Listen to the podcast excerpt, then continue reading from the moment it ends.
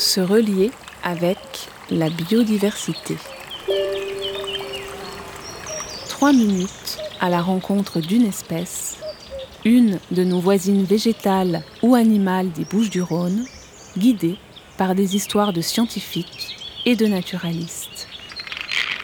À l'écoute de ces écosystèmes, on s'éveille à la biodiversité ordinaire qui peuple encore notre monde. Je suis Sandrine Ruiton, enseignant-chercheur à Aix-Marseille Université, au laboratoire euh, du MIO, qui est l'Institut méditerranéen d'océanologie, où je fais de l'écologie marine. Se relier avec la Posidonie.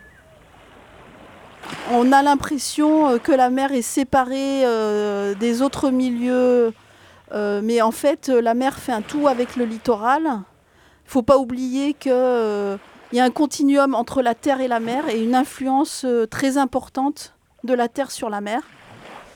Euh, en tant qu'écologue marin, eh bien, euh, je vais étudier beaucoup les impacts de l'homme sur les écosystèmes marins.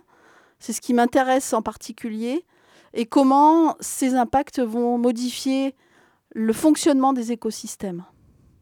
Je vais vous parler aujourd'hui de la Posidonie, cette espèce ne se trouve qu'en Méditerranée. On dit qu'elle est endémique de Méditerranée, ce qui va renforcer un petit peu sa fragilité et son caractère patrimonial et unique en Méditerranée et sur la planète du coup.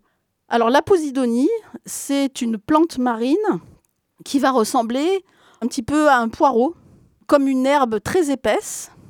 Ses feuilles sont rassemblées en groupes et c'est pour ça que je, dis que ça ressemble un peu à un poireau, parce qu'un poireau, c'est un groupe de feuilles. Voilà, alors c'est moins gros qu'un poireau.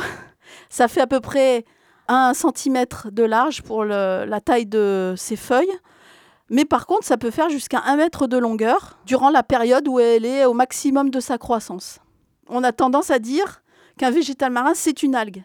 Alors non, là, en fait, il s'agit d'une plante les particularités d'une plante par rapport à une algue, c'est le fait qu'elles vont avoir des racines et surtout qu'elles vont faire des fleurs et des fruits.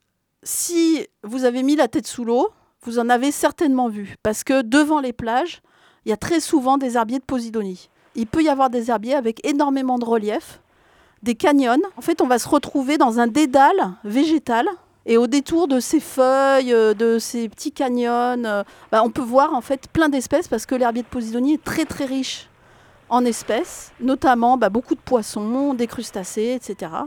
Et énormément d'espèces viennent s'y cacher, viennent s'y nourrir, s'y abriter, s'y reproduire. Du coup, un herbier de Posidonie, c'est plein de surprises. Et puis par contre, tout le monde en a vu sur la plage parce que les feuilles de l'herbier vont tomber régulièrement. C'est un phénomène totalement naturel. Une feuille, quand elle est vieille, elle tombe et elle va être ramenée sur les plages, s'échouer et faire ce qu'on appelle des banquettes, c'est-à-dire des accumulations de feuilles qui peuvent être très épaisses. Et donc sur euh, toutes les plages de Provence et surtout sur les plages naturelles, on a des accumulations de feuilles de Posidonie. Alors l'herbier de Posidonie est protégé, strictement protégé. C'est-à-dire que même ce que vous trouvez sur la plage, vous n'avez pas le droit de le ramasser. Et cet herbier, en fait, a des rôles écologiques et physiques très importants. Alors écologique parce que c'est une nurserie, c'est une biodiversité très riche, beaucoup d'espèces aussi s'y reproduisent, mais aussi c'est une espèce qui va permettre d'atténuer la houle lorsqu'elle arrive près de la côte et donc de limiter l'érosion des plages. Euh, lorsque les feuilles tombent et qu'elles s'accumulent sur la plage, ça va être également un élément qui va limiter l'érosion des plages. Donc il ne faut absolument pas nettoyer les plages et laisser les banquettes de Posidonie sur les plages. Et avec euh, les phénomènes de changement climatique, eh ben, on a la montée des eaux plus de plus en plus de tempêtes et du coup c'est un allié pour éviter l'érosion du littoral. Et enfin, un élément très important, c'est un puits de carbone. L'herbier euh, capte plus de carbone qu'une forêt tropicale, 5 à 8 fois plus. Et en plus, le carbone va être séquestré de manière très longue, pérenne, dans le sous-sol de l'herbier, mais pour des milliers d'années. Donc ce carbone, qui va être stocké dans l'herbier, ne va pas être dans l'atmosphère et donc ne contribue pas au réchauffement climatique. Donc là aussi, on a un allié pour l'atténuation des effets du changement climatique.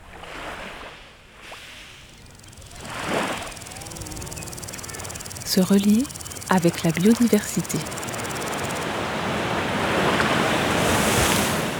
Trois minutes à l'écoute de la biodiversité des Bouches du Rhône.